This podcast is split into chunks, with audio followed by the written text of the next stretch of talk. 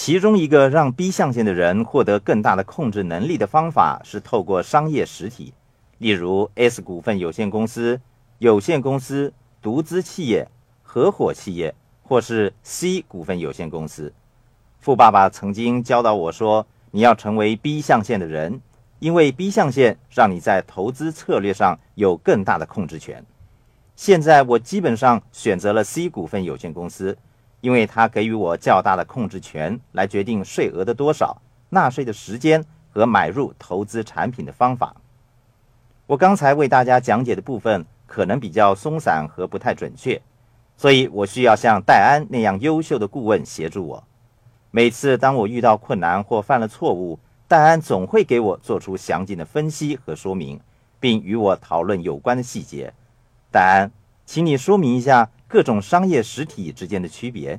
好的，以罗伯特为例，他拥有 C 股份有限公司、S 股份有限公司以及有限责任合伙企业。其实他们之间没有很大的分别。C 股份有限公司比 S 股份有限公司好，但是关键是你的策略是什么？你追求的又是什么？与将来可能会有的商业实体相比较。目前什么是最好的商业实体呢？最好的商业实体是会随时间而改变的。是的，由于每个人的情况都有所不同，我们需要听取别人的建议。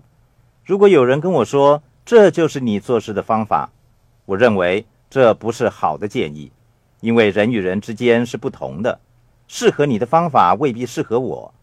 我在税务上的策略和目标，以及我如何创造金钱。跟别人都是不同的。富爸爸说：“最昂贵的建议就是免费的建议。免费的建议通常来自你的朋友、家人或者邻居，一些算不上很富有的人。他们缴纳的税款往往高于他们所享有的金钱。我之所以给戴安、我的证券和房地产律师等顾问支付高额的报酬，是因为我想集思广益，听取多方面的建议。”同时，我也希望顾问们能为我排忧解难，为我那些不着边际的意念找出答案。他们从中汲取经验，并告知我事情真实的一面，最后让我为自己做出决定。戴安不会告诉我该做什么，不该做什么。他给予我建议，而我就听从他的建议。而且，他为我做出风险的分析。他会跟我说：“你的机会很高，你没有多大的机会了。你应该查账，你不用查账。”你的顾问越是有学识，思想越是丰富广泛，那么你将会从他们身上学到更多更好的知识。戴安，你有什么补充的吗？呃，我之所以喜欢跟罗伯特和金合作，是因为他们给我带来各种各样的挑战。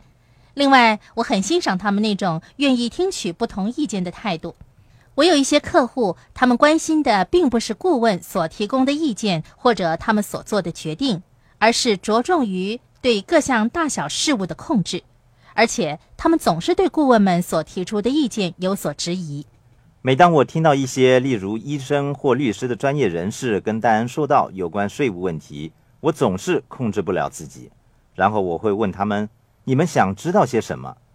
有些人会问我投资方面的问题。他们说：“我在哈佛念书，我在史丹佛毕业。”我说：“我可以读懂你的财务报表，你并没有任何投资。”可是他们还是会告诉我如何成为一名投资者，或者指出我所做的是违法的。我问他们：“你们上过会计学校吗？”答案是没有。我重申，最差的建议就是从一些根本不知道自己在说什么的人那里得到的免费建议。